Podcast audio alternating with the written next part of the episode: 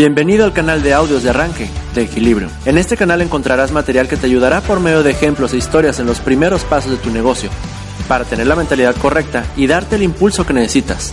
Todo esto en las palabras de Jim Rohn, renombrado filósofo, autor, orador y empresario. Te invito a aprovechar este material y escucharlo tantas veces creas necesario.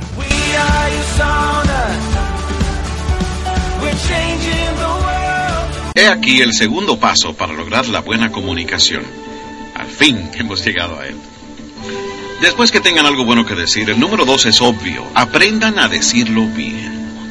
Una vez que tengan la información y la conciencia, el entendimiento, el conocimiento, ahora la clave de una buena comunicación es cómo traducirla a palabras significativas, a emociones, sentimientos, frases, oraciones, párrafos.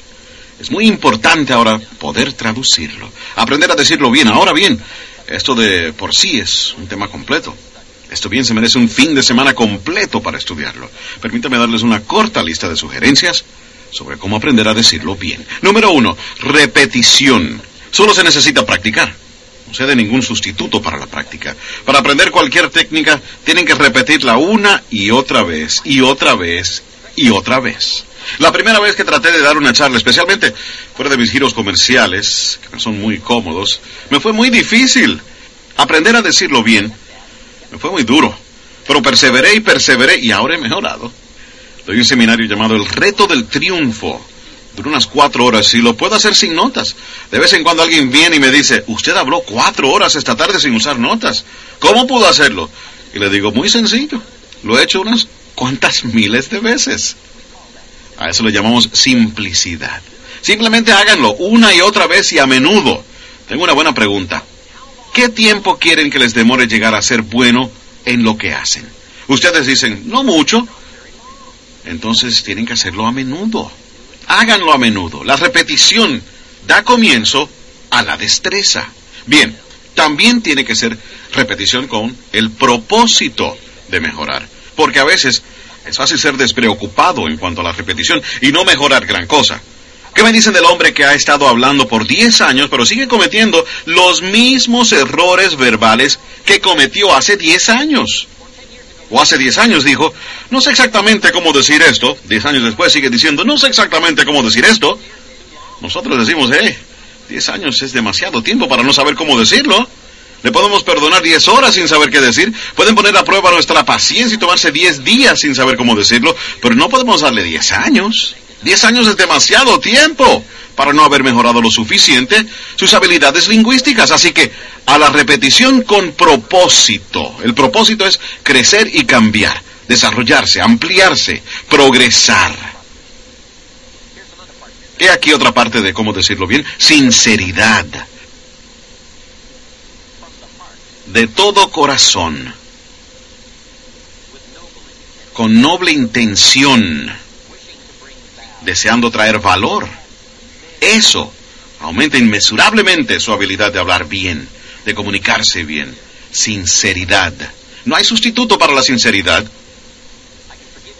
Puedo perdonarles un error de juicio, pero no puedo perdonarles un error de intención. La otra parte clave de decirlo bien, brevedad. Parte del secreto es ser breve. No pueden dilatarse mucho. Esto lo he descubierto en mis charlas y hablando por el mundo entero. No pueden demorarse mucho en un punto. Brevedad. Yo solía contar cuentos muy largos, muy largos.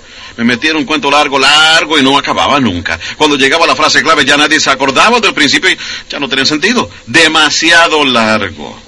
He aquí el por qué la brevedad es importante. La atención humana es de corta duración. No tiene mucho tiempo para decirlo antes de perder el público. Luego, la mejor práctica que conozco es practicar con niños, porque la atención de ellos es de muy corta duración. ¿Verdad? Subrayen muy. Uno habla con niños por 30 segundos. Ellos dicen, ¿cuánto tiempo va a demorar esto? ¿Verdad? Quiero decir, ya están irritados, ¿verdad? Si parece que se van a demorar eternamente en llegar al grano, acaben de decirlo, brevedad. Jesús, maestro comunicador, probablemente fue el mejor. Al escoger su equipo, miraba a alguien y le decía, sígueme. Eso es breve. Eso, es verdad. Eso sí es breve. Ahora bien, ¿cómo se puede ser tan breve y a la vez tan efectivo? creo probablemente que por todo lo que él era, no tenía que decir más. A veces tratamos de compensar con palabras lo que nos falta en confianza en nosotros mismos. Así es que parte del secreto de ser breve es el desarrollo personal, el crecimiento personal, el conocimiento propio, el entendimiento del valor propio. Ahora, pueden economizar palabras.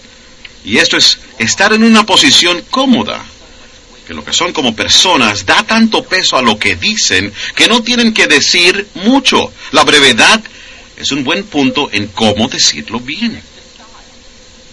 Le sigue el estilo.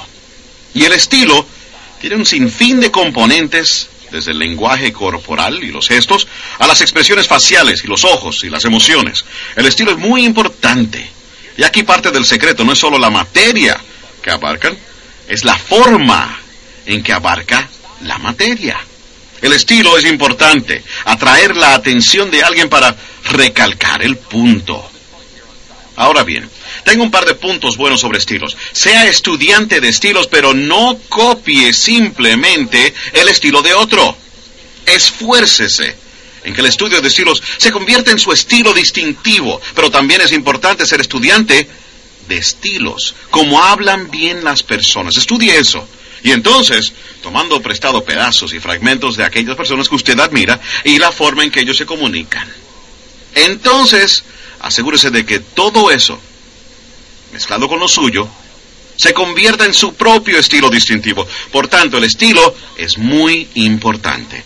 Ahora bien, hay una variedad de estilos. La historia antigua nos habla de Juan Bautista, que era un estilo único. Salió del desierto vestido con ropa incómoda de pelo de camello, y su dieta consistía de saltamontes y miel silvestre, y gritaba y daba alaridos, y hablaba truenos contra el rey y otras personas. Ese era su estilo. Venían a ver a Juan. Estoy seguro, ¿verdad? Estoy seguro de que se había corrido la voz. Tienen que ver a ese tipo. No solo lo que decía, pero su estilo, estoy seguro, era algo digno de ver. Así que Juan tenía un estilo único. Jesús, estoy seguro, probablemente tenía un estilo totalmente diferente. Pero el estilo es importante para convertirse en singularmente Juan o para convertirse en singularmente usted. Mas es importante estudiar su propio estilo y decir, cómo estoy proyectando mi estilo. ¿Debo aprender a enfatizar más? ¿Debo aprender a ser más enfático? Todas estas cosas están relacionadas con el estilo. Lo próximo es el vocabulario. Decirlo bien es seleccionar la palabra apropiada. Para ampliar mi vocabulario solía poner tres o cuatro palabras que no sabía en una tarjeta y la ponía en la visera de mi carro. En aquellos días viajaba mucho en carro. Efectivamente, al terminar el día había aprendido a fondo dos o tres palabras. Vocabulario.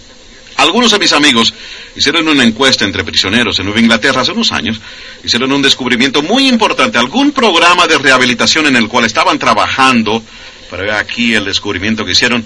Existe definitivamente una relación entre el vocabulario y el comportamiento. Mientras más limitado es el vocabulario, mayor es la tendencia a un mal comportamiento. ¿No les parece increíble que el vocabulario pueda afectar el comportamiento? Ahora bien, si reflexionan sobre esto un rato, verán que tiene sentido. ¿Y aquí por qué?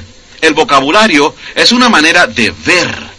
Uno de los usos del vocabulario es interpretar lo que vemos e interpretar lo que oímos. El vocabulario de la mente lidia con las palabras y las imágenes que nos vienen a la mente. Ahora bien, si tienen palabras y técnicas e instrumentos deficientes para interpretar, pueden imaginarse las equivocaciones y los errores de juicio que harán. Y como el vocabulario es una forma de ver, si no ven bien podrán imaginarse los errores que pudieran cometer y cómo se multiplicarían en el transcurso de una vida. Hacemos dos cosas con el vocabulario. Interpretamos y expresamos. Las palabras que tenemos son las únicas que tenemos disponibles para, primero, interpretar lo que está pasando, interpretar lo que está diciendo y expresar lo que tenemos en el corazón y la mente. Si no pueden interpretar bien y si no pueden expresarse bien, podrán imaginarse el gran impedimento que sería eso para una buena vida. Y los tesoros extra, los sentimientos, el conocimiento las riquezas, el poder, la influencia extra. Así es que es muy importante tener un buen vocabulario. Por tanto, yo les preguntaría, uno de los libros más importantes en su biblioteca debería ser el diccionario. Simplemente ojeen el diccionario. Las palabras son fascinantes. Su origen, su procedencia, vocabulario. Ahora bien, y aquí la última parte de cómo decirlo bien. No se olviden de decirlo. Practiquen ese arte en cada oportunidad que se les presente y traten de decirlo bien. Es fácil ser aragán en el lenguaje todo el día y no practicar el don y el arte. Entonces, cuando llega el momento de dar una charla importante, de alcanzar a un niño, nos faltan las palabras y nos falta la agudeza y nos falta el vocabulario, simplemente porque nos falta la práctica de hacerlo todos los días. Si quieren llegar a ser buenos en la comunicación, tienen que estar conscientes de hacerlo todos los días como práctica para mejorar, para que cuando lleguen las ocasiones verdaderamente importantes, tengan el don y tengan el estilo, tengan la agudeza y la claridad y la sustancia y la emoción. Tengo una frase clave para ustedes. Las acciones no sustituyen las palabras. No dejen de decirlo. Pues bien, hemos oído la vieja expresión, las palabras no sustituyen la acción, es cierto. Hablar, hablar, hablar, hablar, nunca actuar. Eso no es bueno, pero tampoco es bueno actuar, actuar, actuar y nunca hablar.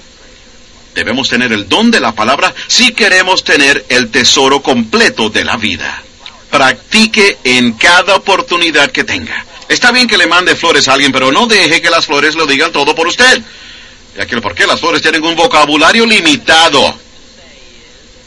Lo mejor que pueden decir las flores es me acordé. Eso es lo mejor. O me importas. Eso es todo. Las flores no dicen me haces cosas increíbles. Nadie en el mundo me afecta como tú. Ahora vea, las flores hablan, pero no dicen eso. Eso lo tiene que agregar usted en la tarjeta. ¿Verdad? Eso lo tiene que agregar en la tarjeta, ¿verdad? Eso lo tiene que agregar en persona.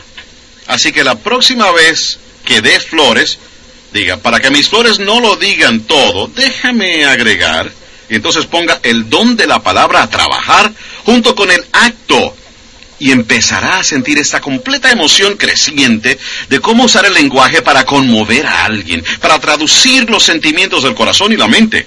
Y la respuesta que va a recibir, los resultados que va a tener, empezarán a crecer en cantidades inmesurables. Solo le pido que se tome el tiempo extra para participar en estas artes y prácticas, el don del lenguaje, la comunicación, conmoviendo a las personas con palabras. Así que hemos cubierto el primer paso. Tengan algo bueno que decir. Segundo paso, díganlo bien. Y aquí el tercer paso para una buena comunicación. Estudia a su público. Es muy importante estudiar y captar las señales de lo que está pasando con el público.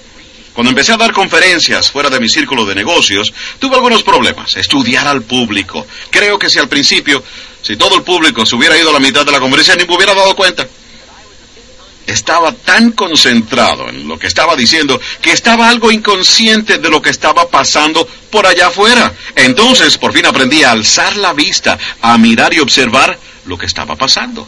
A eso le llamamos leer lo que está pasando. Mi público más grande ha sido de 10.000 personas. Yo no era el único orador. Art Linkletter, Paul Harvey, el doctor Peel, Zig Ziglar, yo. Cada uno tenía una hora pero teníamos 10.000 personas. Pero bueno, esa fue la primera vez que le hablé a 10.000 personas. Ocasión imponente para mí. Imagínense, Paul Harvey no tuvo problemas, Art Linkletter no tuvo problemas, pero yo tuve algunos problemas. Esos primeros 4 o 5 minutos, ¿verdad? 10.000 personas, una cantidad grande. Y tienen que descifrarlas rápido. ¿Verdad? Porque 10.000 personas se pueden voltear contra uno rápidamente. Pues aprender a estudiar lo que está pasando por allá atrás. ¿Qué está pasando? Esto es tan importante como descifrar a una persona, descifrar a un niño. Si quiere ser efectivo, tiene que captar la reacción, tiene que captar las señales para saber si tiene que ser más firme o si tiene que moderarse, si cambia los cuentos, cambia las palabras, cambia el lenguaje. Todo esto se consigue con la habilidad de poder comprender a su público. Así que déjeme darle algunos secretos sobre cómo descifrar. Lo primero es simplemente escuchar. Parte de descifrar es escuchar. Se aprende mucho así sobre qué más decir, qué decir, siendo un buen oyente. Desde los primeros tiempos creo que hemos aprendido que para ser buenos oradores hay que ser buenos oyentes. Así es como se capta la información escuchando bien, especialmente en una conversación privada, una conversación más informal. Tener buenas costumbres de escuchar, eso es parte del discernimiento. Número dos, tiene que interpretar lo que ve. Hay un buen libro llamado Cómo leer una persona como un libro. Es un buen libro por Nierenberg. Es el estudio del lenguaje corporal, pero no se puede ensimismar demasiado en esto, o estará tan empeñado en leer el lenguaje corporal que puede dejar de captar la idea. Pero aquí creo que todos podemos usar alguna ayuda. Ahora bien, algunas cosas son bien obvias. Están hablando con alguien que tiene los brazos cruzados y la barbilla hacia abajo, está frunciendo el ceño. Esto probablemente quiere decir que esta va a ser una difícil tarea para ustedes. Tiene que llegar hasta lo más profundo de su bolsa de experiencias con el lenguaje porque esta no va a ser fácil. Algún lenguaje corporal es bastante obvio. Si está hablando con alguien que está recostado en dirección de la puerta, eso probablemente significa algo, ¿verdad? Quiere decir que va a tener que apurarse, no va a tener público por mucho tiempo más. Así que parte de ello es simplemente estar consciente, ¿verdad? Lenguaje corporal, leer lo que se ve es bastante fácil leer a los niños, porque no tratan de engañarnos, ¿verdad? Uno habla con los niños y ellos están mirando por la ventana, quiero decir, no les importa demostrar su completo desinterés. Pero ahora, aquí hay un reto mayor. Entre la gente educada, a veces el lenguaje corporal es engañoso. Si alguien al hablar lo mira uno y sonríe, uno tiene que asegurarse de no interpretarlo mal. Esto es lo que le enseñamos con las técnicas de liderazgo. No confundan la cortesía con el consentimiento. Entre la gente educada aprendemos a veces a ser corteses, pero eso no quiere decir que tengamos que creer el cuento. Con alguien que esté siendo cortés, sonriendo y moviendo la cabeza, tiene que asegurarse de que no están entendiéndolo mal. Y pare antes de lograr una persuasión completa. No confunda la bondad con la aceptación. Como personas educadas hemos aprendido a ser bondadosos, pero eso no quiere decir que hemos aceptado. Así que parte de esto de descifrar es un poco más sutil. En una sociedad educada, si les están aceptando o no su argumento. Si su presentación los está convenciendo. Bien, lenguaje corporal captando esas señales. Ahora, he aquí la que probablemente sea la más efectiva, pero es probablemente la más escurridiza. Captar las señales emocionales. Este es un aspecto donde probablemente la mujer tiene ventaja sobre el hombre, en captar las señales emocionales. Creo que los hombres pueden aprender esas técnicas, pero creo que las mujeres tienen muchas de ellas automáticamente. Los hombres pueden aprenderlas, pero es algo que todos tenemos que aprender. Señales emocionales, captando las señales de si debe cambiar su lenguaje, ser más tajantes o más suaves, ir arriba en un problema, tratarlo con menos rigor y dejarlo en un remojo un tiempo. Parte de esto es simplemente captar los sentimientos, captar las emociones, ser susceptible a la situación. Esto no es fácil. Esto es material de aprendizaje extra, técnicas extras, pero esto se llama la cumbre del aprendizaje para esas medidas extras de satisfacción que vienen de la comunicación cuando se aprenden esas técnicas extras. Bien, el tercer paso, muy importante, saber lo que está pensando el público, cómo nos están comprendiendo, cuál es el efecto desde un niño hasta un auditorio lleno de gente. Leer, leer. Y aquí el cuarto paso en una buena comunicación. Número uno, tener algo bueno que decir. Número dos, decirlo bien. Número tres, leer al público. Número cuatro, intensidad. Ahora bien, aquí empieza el poder de lo que decimos, parte de la fuerza en lo que decimos, hasta en las palabras que escogemos. La mayor parte de la fuerza en lo que decimos está en las emociones que introducimos en nuestras palabras. Y aquí lo que tiene un poder sin par, palabras cargadas de emoción. No hay un poder más grande. Las palabras surten un efecto, pero las palabras cargadas de emoción tienen un efecto increíble. Mis palabras pueden llegar a ustedes, pero si no los puedo conmover con mi espíritu, no puedo conmoverlo con mis emociones, mis sentimientos, mis creencias. Entonces, probablemente no les he afectado mucho. Podríamos describir las palabras como un alfiler. Cuando un hombre compra una camisa, está llena de pequeños alfileres, ¿verdad? Si yo tomase uno de esos alfileritos y les tiro uno, y les da en la cara o en la mano, probablemente lo sentirían, ese pequeño alfiler. Eso quiere decir que los he conmovido con mis palabras. Pero, ¿y si tomo ese pequeño alfiler y los amarro al final de una barra de hierro? Y se los tiro así, vea, lo puedo hacer llegar al corazón. Ahora, puedo hacer esto porque el alfiler es las palabras, pero la barra de hierro son las emociones, los sentimientos, las creencias, las promesas, todo lo que soy. Si puedo introducir más de lo que soy en lo que digo, ¿sabe Dios qué milagro pueda lograr? ¿Quién sabe qué efecto pudiera tener? La persuasión verdadera viene de entregarse usted mismo dentro de lo que habla. Pero, ahora, he aquí parte del secreto y le llamamos a esta refinamiento extra de las técnicas de liderazgo aprendiendo a medir sus emociones. Es muy importante aprender a medir sus emociones. Enseñamos, no le dispare a un conejo con un cañón Tiene efecto, pero se quedó sin conejo. Esto se conoce como demasiada potencia de fuego para la ocasión. No necesita una explosión atómica para un punto menor. Suficiente, pero no demasiado. A esto le decimos entendiendo cómo medir el flujo de emociones para plantear un punto, ¿ok? Pero si necesita equipo pesado, estire la mano y tómelo. Si necesita un enfoque más suave, aprenda a medirlo en términos más suaves, más fáciles. Pero es muy importante medir sus emociones, sus sentimientos. ¿A qué nos referimos al decir intensidad de las emociones? A lo siguiente, a todas sus experiencias y cómo les afectan a usted. Esa es la suma total de su contenido emocional. ¿A dónde ha estado? Y lo que ha oído, lo que ha visto, y a quién ha conocido. Y este panorama completo de las experiencias de la vida para usted hasta ahora y cómo se ha sentido por todo eso. A eso le llamamos la suma total de sus emociones. Luego, el secreto es aprender a medir todo esto e introducirlo en cantidades efectivas en las palabras que usted escoge. Aquí está la clave para una comunicación efectiva. Palabras bien escogidas, cargadas de emociones bien medidas. En el don de actuación de un actor o una actriz, la espléndida actuación viene de saber con habilidad cómo usar el lenguaje y cómo usar la emoción cuando la situación lo amerite. Las emociones a flor de piel, puestas en palabras bien escogidas, pueden tener el más dramático efecto sobre la mente de alguien y en el corazón de alguien. No se imagina la extensión de su alcance si practica algunas de esas técnicas de comunicación. Te recomiendo que ahora que terminaste de escuchar el audio, escribas lo que más te llamó la atención y lo platiques con tu patrocinador o tu upline. Además de escucharlo una y otra vez para sacarle el mayor provecho. Cada vez que lo escuches tendrás la oportunidad de encontrar cosas nuevas, sin importar si lo haces incluso después de algunas semanas, meses o años.